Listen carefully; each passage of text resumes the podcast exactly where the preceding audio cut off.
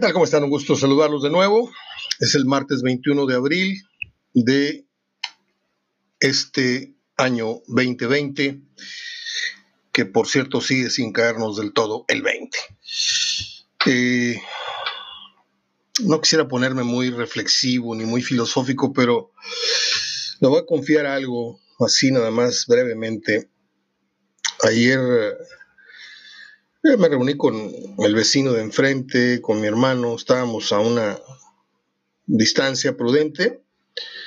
Este, ellos compraron pues, cantidades importantes de cerveza.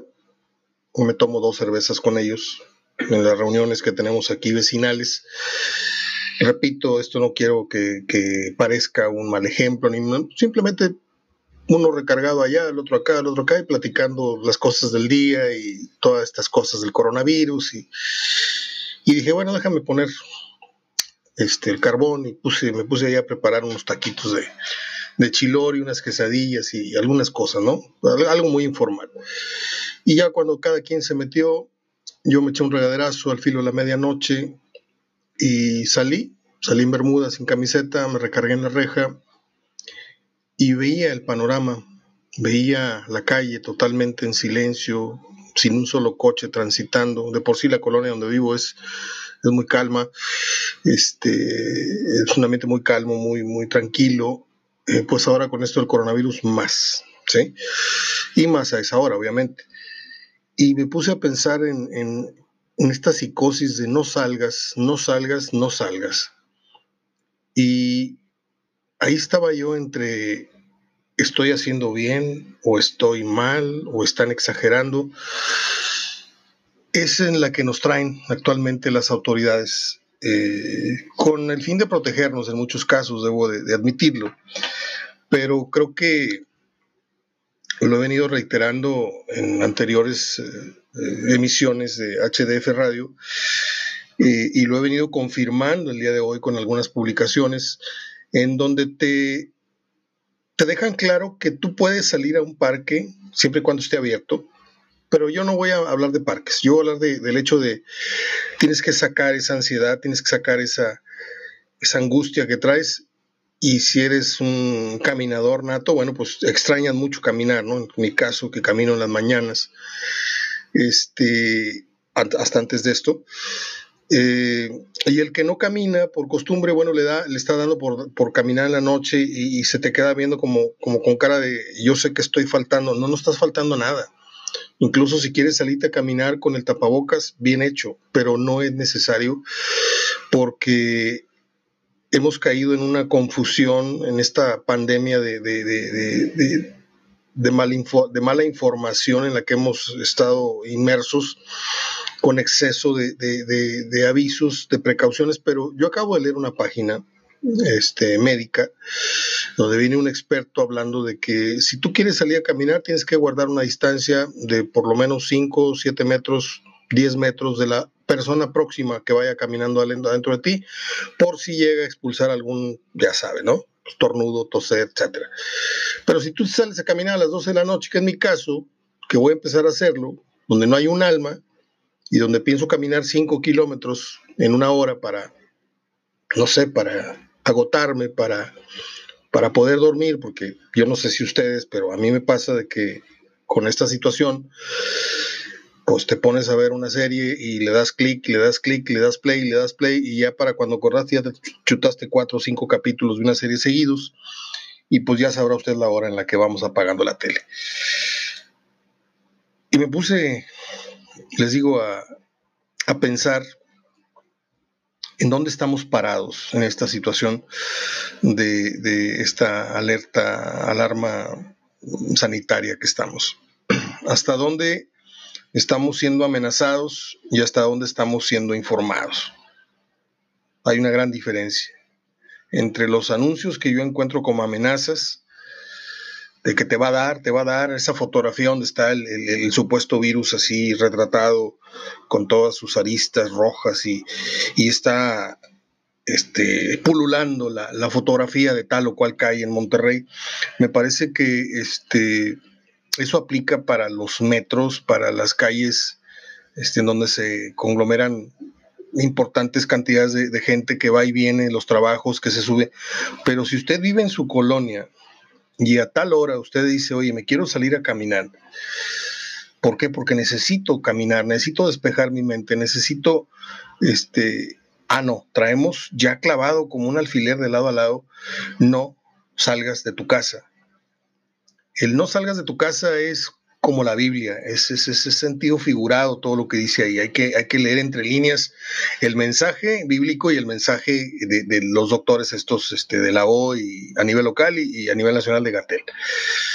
Cifras infladas, cifras maquilladas aparte, el mensaje es no salgas de tu casa, es no te no te conjugues, no te intercales, no convivas, no, no te metas al trajín en donde haya más personas que te puedan infectar, pero uno si sale, y quiero ser muy, muy enfático en esto todas las veces que pueda, porque yo estoy viendo cada vez más síntomas de desesperación, eh, oigo cada vez más discusiones en, casas eh, aledañas a la mía, y esto es, básicamente por esto, por este encierro, por esta... Eh, ya hastío que va desgastando, va desgastando las relaciones interpersonales, este, y yo le digo una cosa, si usted se sale, si usted quiere con su tapabocas a caminar, se pone sus shorts, sus, tenis y se sale a caminar a la vuelta a la manzana, o se sale, eh, en mi caso, a darle la vuelta a todo lo que es la periferia de la colonia donde vivo, que son dos kilómetros, tardo 22 minutos en, caminarle dos kilómetros, o si agarramos toda la avenida y agarramos por la cazadora y ahí luego bajo por Morones y luego subo por Loma Larga y ahí ya son pues cinco kilómetros, una vuelta. Oye, Mario, es que estás dando un mal ejemplo, estás dando, yo se los juro, y si usted cree que yo tengo criterio, yo les juro que esto que le estoy diciendo está muy pensado y repensado. Este, no hay que caer en los excesos, ni de seguridad, ni de eh, información eh, que pretende ser buena, pero termina por ser de alguna manera falsa, termina por ser de alguna manera exagerada. Eh, sí, lavarse las manos, sí, el antibacterial, sí, el tapabocas obligatorio, pero el tapabocas no es obligatorio para salir a, tirar la basura al porche de tu casa, al bote de basura que está ahí este, afuera de tu casa. No es así. La gente está tomando literalmente muchos mensajes porque, porque así los tienen que dar, porque la gente es muy ignorante y si no les hablas con esos grados de, alarmismo, no van a, cuidarse. Pero uno, yo sé a quién le estoy hablando. En primer lugar, yo sé quién me está escuchando. ¿sí? Y, y yo no sería tan irresponsable de estar difundiendo una opinión porque esto no es una invitación a nada, es una opinión personal de lo que yo hago y de lo que yo medité anoche este, ya después de casi, no sé, seis, ocho semanas, no sé cuántas llevamos ya con este eh, ritmo de vida tan, tan desesperante. Eh, mi cuñada es doctora, es una eminencia en Alemania. Tengo muchísimos amigos que son este, expertos en, esto de la, de la, materia de la medicina y todo. Y como que no quiere, te dicen acá por abajo del agua, pues sí, pero no es tanto, Mario. O sea, sí está grave la situación, le está pegando mucho a los grandes, esto, lo otro, los contagios van a ser, mm, pero masivos en estos días. De hecho, ya se, se, se cortó el listón de la fase número 3, cuando la verdad es que en la fase número 3 puede estar en proceso en tres semanas más en tal este estado o en, tal entidad estamos en la fase 3, en otros estamos en la fase 4, en la, en la 1. Esto, esto está muy, muy disparejo. Nada más que se tienen que uniformizar las cifras, los avisos y todo esto. ¿sí? Yo sé que estoy hablando con gente que entiende el concepto de lo que trato de manejar. Eh, yo termino. Estoy grabando a las 6:37 porque realmente no hay nada, no hay nada que comentarles. Les voy a hablar del 11, eh, ahora que mm, la Volpe habló de su 11 ideal, yo voy a hablar de un 11 ideal de extranjeros y luego hablaré de un 11 ideal de mexicanos mañana.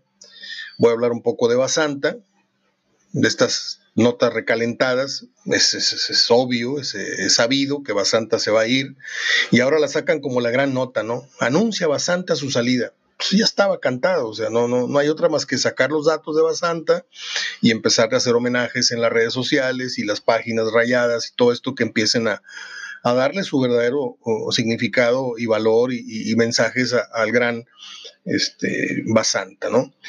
Eh, tengo las efemérides, pero no quería dejar pasar de lado esta, esta reflexión personal, que tampoco es una, invitación a nada, ¿eh?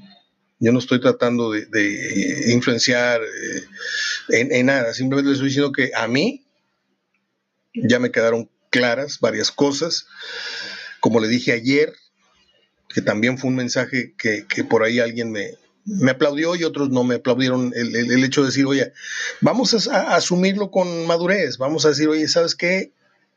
Pues traigo síntomas, voy a entender que tengo coronavirus. No estoy hablando de que vamos a contagiar a nadie de, tuberculosis, ni de sida, ni de papiloma, papiloma, no. Estamos hablando de, un, de una situación que en ciertos casos es una enfermedad, no es gripa, dije gripa, pero es, es, como un símil, ¿no?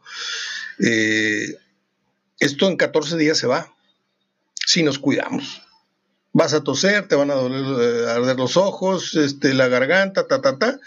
Pero ya si empiezas tú con problemas de no puedo respirar, ahí sí ya te pego fuerte. Y para que te pegue fuerte, la verdad es que necesitas raspar los 50, los 60, este, pues, ser una persona de edad ya muy avanzada y ahí sí hay que extremar precauciones. Pero el grueso, el promedio, mm, se va a contaminar y se va a aliviar. Nos vamos a aliviar como quien se alivia, de una gripa, este, y, dices tú, bueno, mira, ya tengo dos semanas y no se me quita. Bueno, pues cuando recuerdas, ya un día amaneces y ya no tienes flujo nasal, ya no te duele la cabeza, ya no te duele el cuerpo y ya pasó. Esto va a pasar. Oye, es que se están muriendo. Sí, pero hay que ver quiénes se están muriendo y por qué se están muriendo. O sea, yo quiero saber cuántos de los que me están escuchando se suben, digo con todo respeto, ¿eh? ¿Cuántos se suben todos los días a un camión en donde van todos así como sardinas, ¿cuántos están en la parada del metro? Yo creo que es una minoría los que, a los que yo me estoy eh, tratando de, comunicar en este momento. O sea, esas personas sí están en un riesgo. Nosotros que estamos siguiendo un encierro, yo en mi caso que estoy trabajando en casa, porque con coronavirus o sin él, mi trabajo es aquí en mi escritorio y ando muy poco en la calle, yo lo tengo claro, lo tengo muy claro y, me gustaría nada más compartirles esto que ya les he dicho durante los pasados 12, casi 13 minutos. Usted a disculpar. Bueno, pues ayer la Volpe señaló su 11 eh, ideal en donde no incluyó a Cuauhtémoc y en donde no incluyó a uno más por ahí. No me acuerdo quién fue el otro grande, de histórico grande que, echó para afuera. Este, yo desde hace muchos años he tenido así cada vez que sale el tema, miren, como quien saca la credencial de lector de la cartera, así me saco yo mi once ideal. Ahorita traigo extraviados los dos laterales extranjeros, porque es difícil, ¿no? Este, yo tengo a Miguel Marín como el mejor portero que he visto, que me cuesta mucho ponerlo así en lo más alto. Es el mejor, pero no por mucho. Porque si yo le digo que yo le vi las mismas atajadas a Cristante que le vi a Miguel Marín, si yo le digo que Celada no fue el gran porterote que me dice la historia y, y, el americanismo, o sea, hay muchas mentiras que fueron contadas tantas veces que terminaron por ser realidades. Yo no niego la calidad de Celada, no niego la calidad de Miguel Marín, ¿no?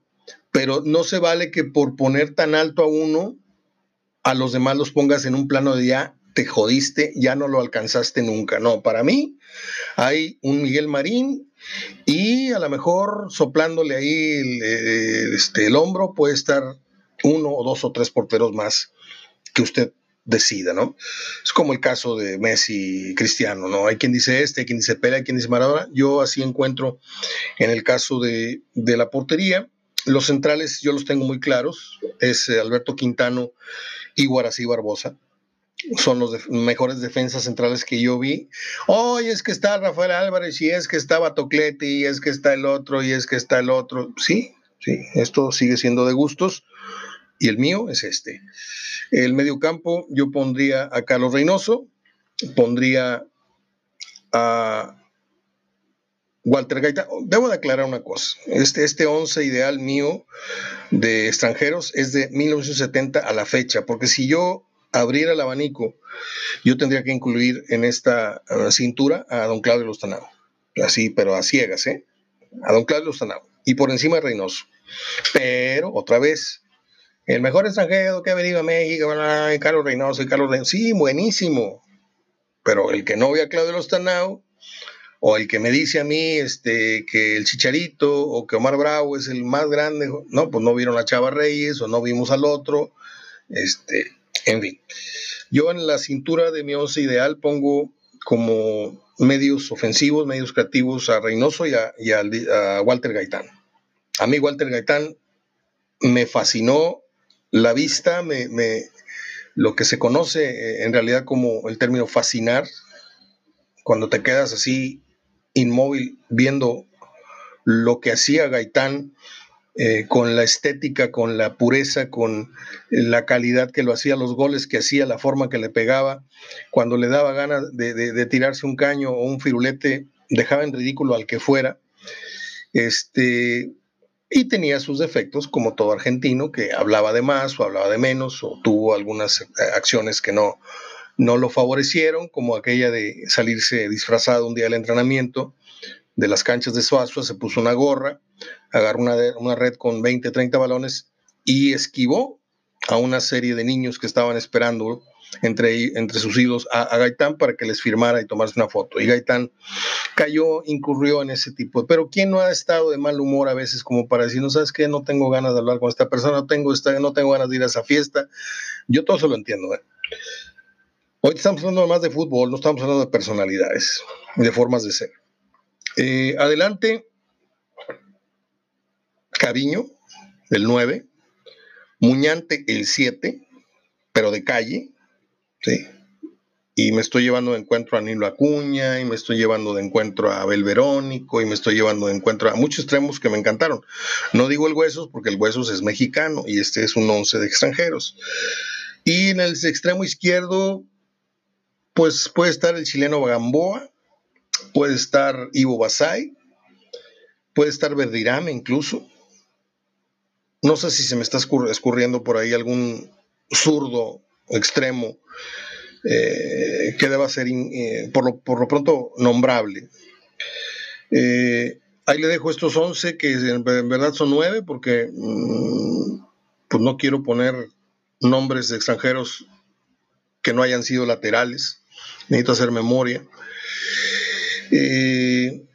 Basanta, bueno, pues ya les dije, está como reguero de pólvora la, la, noticia de que anunció que ya no va a renovar y que Basanta va a terminar jugando en Estudiantes de La Plata, donde fue traído por la Volpe. Ahí se va a despedir. Es el mejor defensa central en logros, en conducta eh, y logros en la historia de Monterrey. Me duele porque Guarací mereció ganar esto y más, como otros que militaron por Monterrey. Pero no me duele porque Basanta supo ejercer y llevar muy bien su liderazgo siempre con austeridad, siempre con humildad y seguramente con mano dura eh, en lo oscurito. Basanta no fue, nunca exhibió a ningún compañero, y nunca fue como el Osvaldo Sánchez que le metían un gol y le mentaba la madre al porte, al, defensa, o se paraba y le manoteaba al otro y al otro. O sea, Osvaldo nunca tuvo la, culpa de ningún gol, ¿no? Este, eso fue algo que a mí me hizo despegarme mucho y, no ver con objetividad la carrera de Osvaldo porque no me gustaba ese tipo de, reacciones. Yo a Basanta lo respeto muchísimo, crucé palabra con él dos o tres veces de que llegó a, la fecha. Es un argentino que no ejerce, como siempre he dicho, de los argentinos que se mantienen muy, muy, muy este, sobrios en cuanto al control de la, inevitable personalidad que tiene el argentino, que es agrandado, que es versero, que es esto. Nova Santa fue un soldado raso que se está despidiendo con todas las medallas y todos los honores para mí. ¿sí?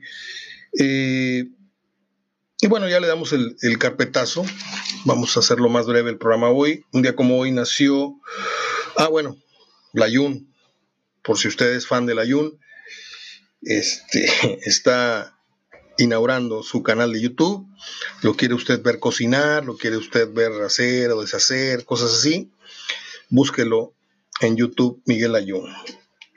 Este Martinoli está revelando que todas las broncas que tuvo con André Marín, que es un, tipo que de diván, o sea, André Marín es un muchacho que que toda la vida estuvo agachando la cabeza en, la mesa de Por TV y en los protagonistas siempre así, con la mirada para abajo, igual que Faitelson.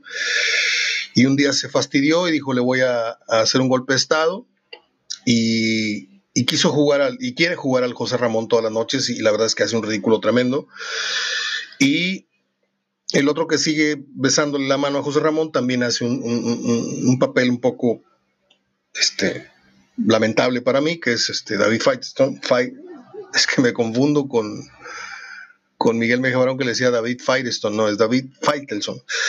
Eh, a mí ninguno de los dos, este, periodísticamente no tienen mi respeto.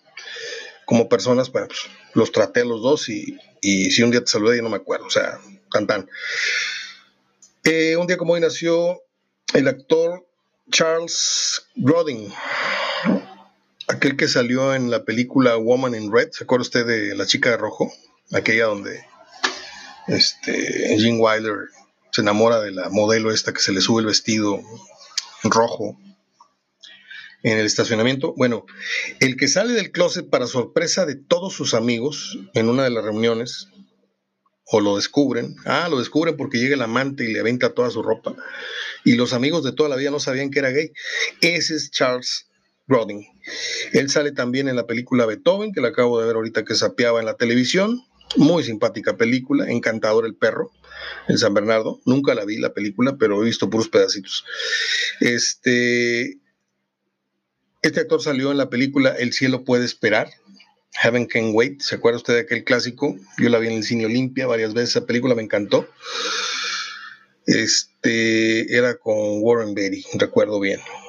Um, y la película que más me gustó de Charles Grodin fue Midnight Run, donde él es un preso este, y Robert De Niro lo tiene que trasladar de un lugar a otro, a una ciudad a otra, y ahí se da una, especie de enfrentamiento con quienes lo quieran rescatar, pero es, realmente divertida y no mucha gente vio esa película. ¿eh?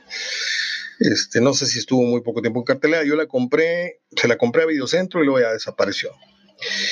Ah, un día como hoy nació en el 58 Andy McDowell, aquella mujer de una belleza un poco rara. Era bonita y de repente no era tan bonita. Salió en Cuatro bodas y un funeral, ¿la recuerda? Y también salió en El Día de la Marmota con Bill Murray. El Día de la Marmota es lo más parecido a lo que estamos viviendo hoy día, ¿no? Todos los días casi son iguales. Y un día como hoy nació Carlitos Espejel, que le bastó el papel de Chiqui Drácula para pasar a la historia en esto de la televisión y de la comicidad. Y de Inflas a lo mejor, pero me gusta más el personaje de, de Chiqui Drácula.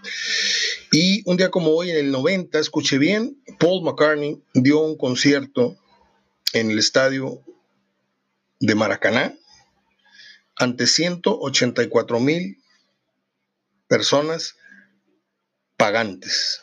Esto fue directamente a pegar al libro de récord Guinness. Porque el otro puede meter no sé cuántos y no sé cuántos, y Julio llenó el Azteca y el otro llenó no sé qué. No, acá pagaron todos. Aquí no hubo tu tía de que pásenle todos, es gratis y la mitad gratis y la mitad de los boletos los regaló tal emisora. No, acá todos pagaron. Por ahí hay un video al respecto de ese concierto. Es todo. Tomen o dejen la primera parte del programa los primeros 12 minutos en las que he compartido algunas reflexiones de esto que está pasando con el coronavirus. Yo me, voy a echar un regalazo más noche, me pongo mis shorts, me pongo mis tenis, me pongo la mascarilla, pues, y me voy a salir a caminar. Es más probable que me, pegue, que me pique un zancudo que a que me entre el virus del coronavirus mientras camino. Abrazo de gol hasta mañana.